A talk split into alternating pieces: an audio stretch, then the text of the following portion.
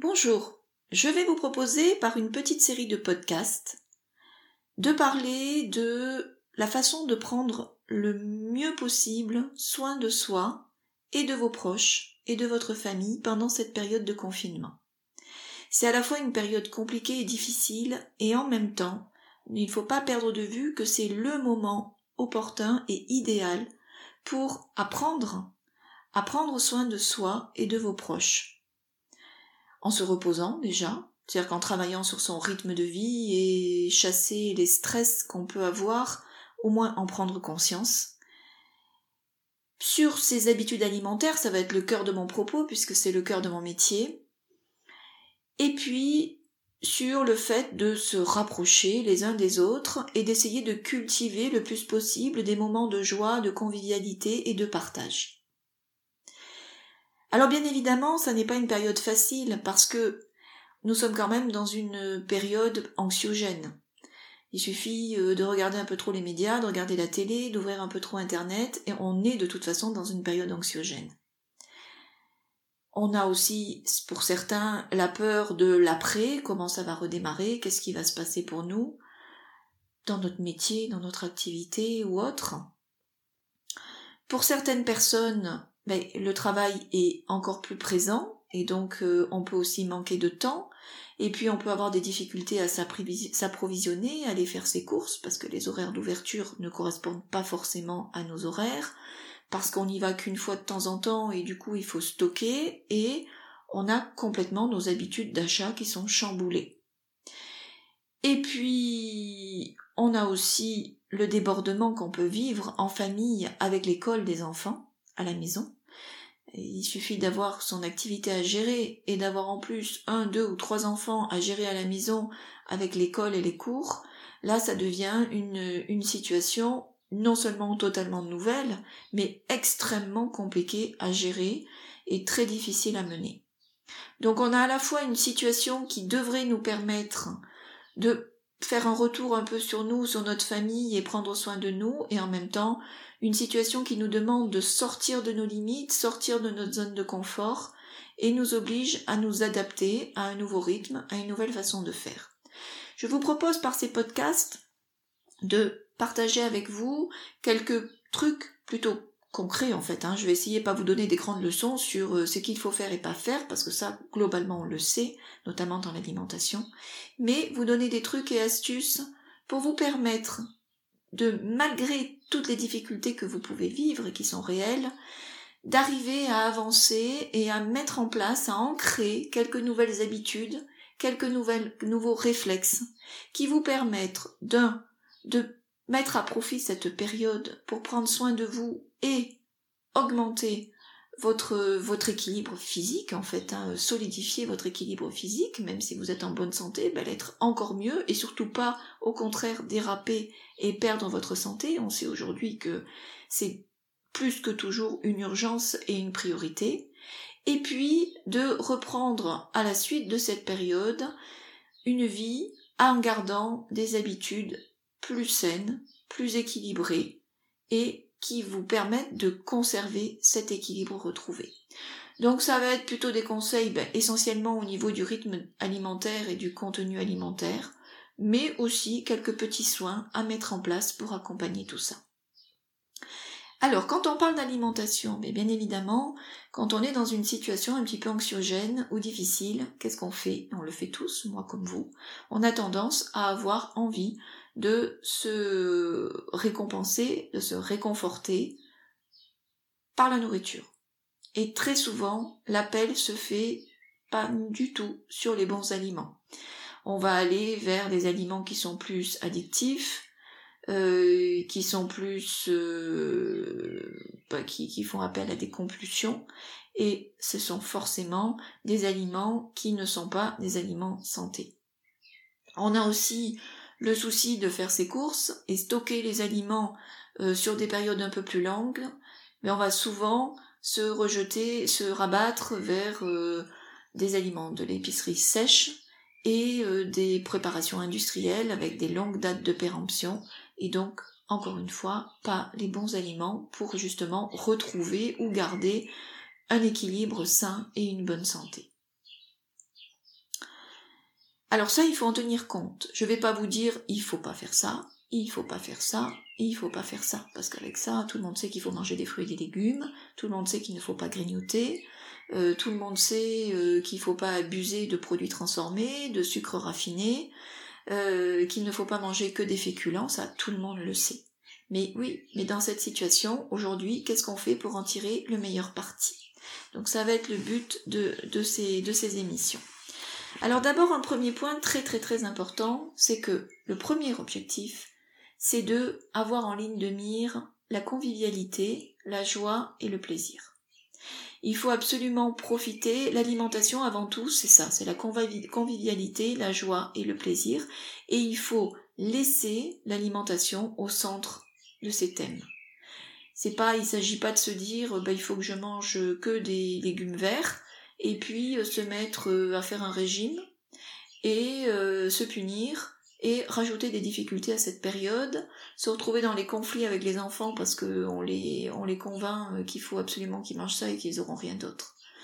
Il faut trouver l'équilibre entre l'aliment récompense qui est nocif et puis trouver un bon équilibre de plaisir, de convivialité, de partage et de joie avec des aliments qui vont être bons pour nous. Et ça, c'est possible. C'est possible, c'est le but de mon métier, c'est le cœur de mon métier. On y arrive très très bien. Et euh, vous avez tout votre temps pendant cette période de confinement qui va en plus, qui risque fort d'être prolongée pour tout le monde, pour le faire et pour mettre en place des petites choses, petit à petit, ça se met, ça se met en place petit à petit, mais toujours dans la convivialité, la joie, la bonne humeur et le partage avec la famille ou les amis. Même à distance, je sais que ça se fait beaucoup. Alors ça va être quoi cette façon de faire? Bah tout simplement vous donner des trucs et astuces bah, pour une envie, une impulsion pour cuisiner en famille. Une fois par jour, une fois par semaine, une fois tous les trois jours. Préparer euh, des choses, euh, des, des, des, repas ou des aliments un petit peu plus festifs, ce qui ne veut pas dire compliqué, avec les enfants, avec votre conjoint, en famille, que la cuisine redevienne un lieu de vie où on partage une activité, où on vit une activité. Des nouvelles recettes pour changer ses habitudes, des recettes pas compliquées, mais qui vont vous permettre à la fois d'allier ben, la difficulté parfois de s'approvisionner, euh, devoir conserver euh, ben, des légumes un petit peu plus longtemps, puis parfois on n'y arrive pas, ou des fruits, et puis euh, en même temps manger sainement et gaiement. Et puis ne pas perdre de vue les moments de partage. Alors là, on va avoir deux thèmes sur les moments de partage parce qu'il y a deux grands moments dans la journée qui sont très importants. C'est la pause goûter que, je défends parce que elle, vous verrez, elle a son utilité cette pause-là. Elle est importante la pause goûter. C'est le moment plaisir de la journée et c'est il faut vraiment le conserver et travailler là-dessus. Et puis l'apéritif, je sais que beaucoup d'entre vous organisent des apéritifs à distance avec leurs amis. Eh bien, l'apéritif peut être quelque chose de convivial, de sain, de merveilleux. Et euh, on peut sortir euh, du euh, cacahuète chips très facilement avec des choses qui font des aliments et des préparations qui font beaucoup plus plaisir, y compris dans les boissons d'ailleurs. On peut aussi diversifier les boissons et avoir des boissons pas forcément alcoolisées, mais qui ont un goût comme si et qui feront beaucoup plus de bien. Voilà, donc c'est autour de tous ces thèmes-là que je vous propose euh, ces émissions. Ah oui, un dernier thème important aussi, c'est sur l'organisation de ces courses, de, de ces approvisionnements, et puis vous donner des idées aussi sur euh, la façon de cuisiner avec moins de produits. Voilà, parce que on peut acheter des légumes, on va peut-être pas trouver tous les légumes. Euh, peut-être qu'au bout d'une semaine, il y en aura au fond du frigo euh, qui seront plus en bon état. Qu'est-ce qu'on en fait? Comment on gaspille moins? Et puis, euh, comment on peut être capable de faire un chouette repas avec un seul légume? Il faudrait apprendre aussi à cuisiner moins compliqué, avec moins d'ingrédients, et bon et gai. Voilà, c'est tout, tout ça que je vous propose de, de partager avec moi. Alors pour ce premier podcast, nous allons commencer sur les approvisionnements. Qu'est-ce qu'on achète? Qu'est-ce qu'on évite d'acheter? Parce qu'évidemment, on craque quand on se sent un peu débordé, on craque quand on se sent un peu stressé, on craque quand on a vu aux informations ou euh, sur nos, sites d'informations ou à la télé que bah, les nouvelles sont pas bonnes, on craque parce qu'on se fait du souci pour sa famille qui est éloignée, voilà, on peut avoir plein de raisons. Et là, ben on va aller ouvrir les placards et on va forcément aller sur les mauvais éléments, les mauvais aliments. Donc première chose à faire, essayer d'éviter de les acheter.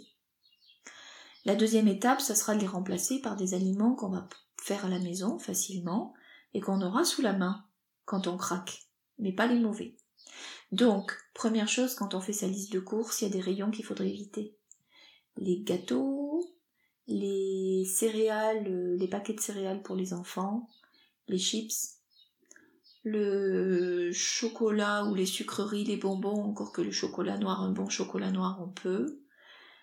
Voilà, il faut essayer les sodas, les jus de fruits achetés tout fait. Cette liste d'aliments, il faut les éviter. D'ailleurs, pour moi, ce ne sont pas des aliments, il faut bien faire la différence entre des produits alimentaires et des aliments. Un aliment est une substance qui va permettre à notre organisme de fonctionner, qui va être complètement digéré, bien assimilé, et qui va apporter tous les éléments à notre corps pour fonctionner de façon équilibrée.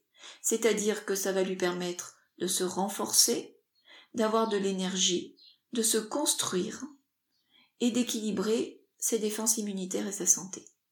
Si on a une alimentation bonne, qui est faite de vrais aliments, on a forcément un système immunitaire solide, une santé équilibrée et un corps capable de se défendre.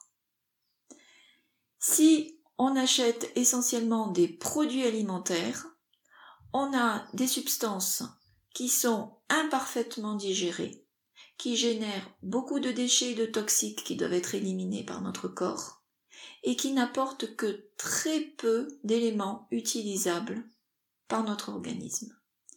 Et ces produits sont quoi? Les produits alimentaires, ben, la liste est très longue, mais le résumé est vite fait.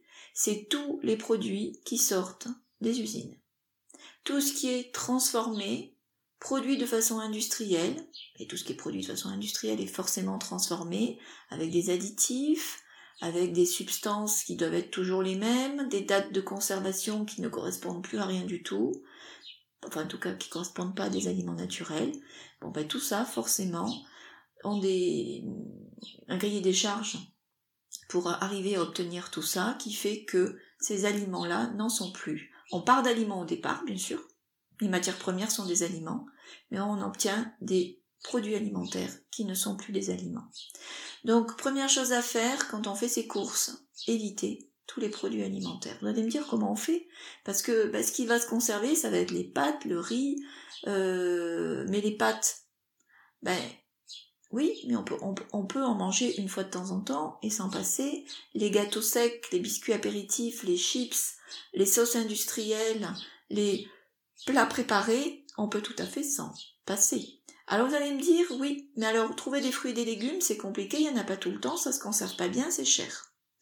Bon, déjà, si c'est la base de notre alimentation, cher, c'est pas forcément justifié, parce qu'entre remplir le caddie de choses inutiles qu'on stocke avec nos placards pleins à craquer, euh, et avoir moins de stock, mais prévoir juste pour sa semaine ou ses dix jours ce qu'il nous faut en termes de quantité de fruits et légumes, au niveau du coût, non, c'est pas forcément juste.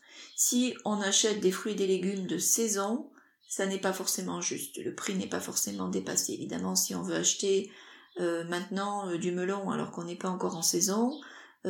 Si on avait commencé à acheter les fraises au mois de, au mois de février, si, oui, là forcément on est dans des produits chers mais qui sont hors saison et qui de toute façon ne correspondent plus du tout à des aliments non plus parce qu'ils sont aussi complètement pervertis avec des productions poussées.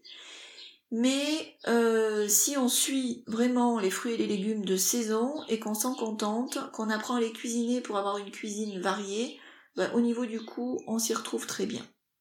Ça, c'est la première chose. Ensuite, si effectivement c'est difficile à trouver et qu'on va peu souvent faire ses courses, la moins pire des solutions, ça va être d'acheter des produits congelés.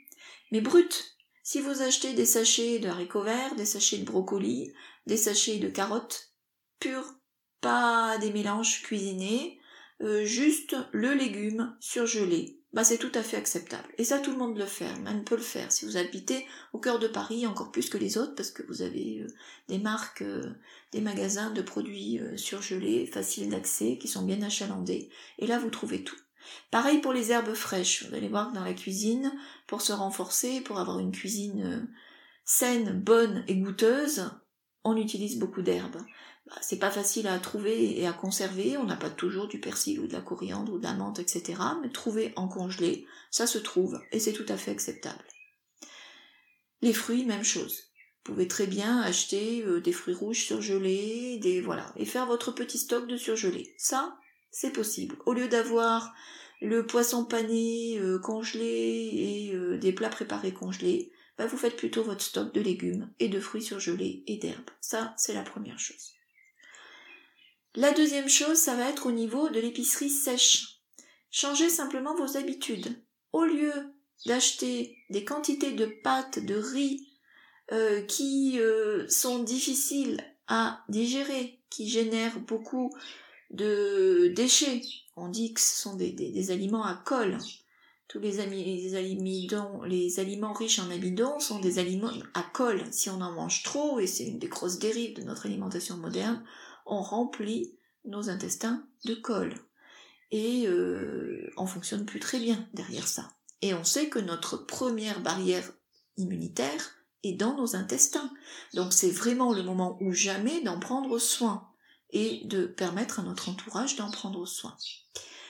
Donc on va éviter tous les produits à base d'amidon. Bon, qu'est-ce qu'on achète? Alors déjà, si vraiment le moins pire dans, dans ces aliments-là, ça va être les pâtes, le pire, euh, le moins pire dans le riz, par exemple, ben, il vaut mieux acheter des produits de qualité. Donc acheter un peu de riz noir, il est plus cher, je vous le concède. Il est très bon. Il contient moins d'amidon. Et euh, c'était le riz de l'empereur, le riz noir. Donc acheter un peu, un peu de, riz noir. Puis c'est le moment de goûter des nouvelles choses. Du sarrasin, par exemple. Ça, c'est pas quelque chose inventé de chez nous. Hein. Euh, dans les pays de l'Est, notamment en Russie, on mange énormément de sarrasin. C'est très très bon. Euh, vous pouvez acheter eh ben, des légumineuses. On a moins l'habitude de, cuisiner les légumineuses. Mais des lentilles, des pois chiches, des haricots rouges, des haricots blancs, des haricots azuki, des haricots mungo, des pois cassés, des fèves. Et puis aussi on peut acheter du quinoa. Et faire ce petit stock. Ça se conserve très longtemps. C'est des produits qu'on peut acheter en vrac, qui ne coûtent pas cher et qui sont faciles à cuisiner et qui, eux, sont des vrais aliments qui apportent tout ce qu'il faut à notre organisme.